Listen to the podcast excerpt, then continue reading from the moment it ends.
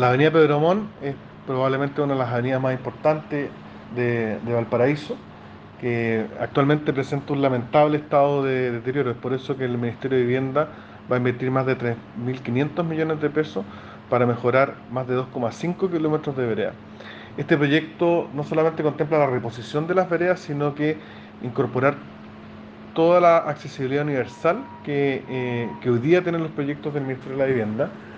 eh, haciendo las rebajas de solera, incorporando una, una, senda podotáctil para personas con discapacidad visual, ensanchando las esquinas para evitar las aglomeraciones.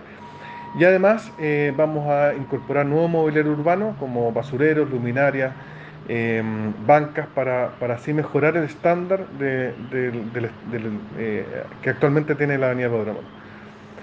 también es importante destacar, destacar que este es un proyecto que hoy día se, se desarrolla luego de una importante participación ciudadana, para nosotros como ministerio es muy importante escuchar a los, vecinos, a los usuarios, a los peatones del sector y todo eh,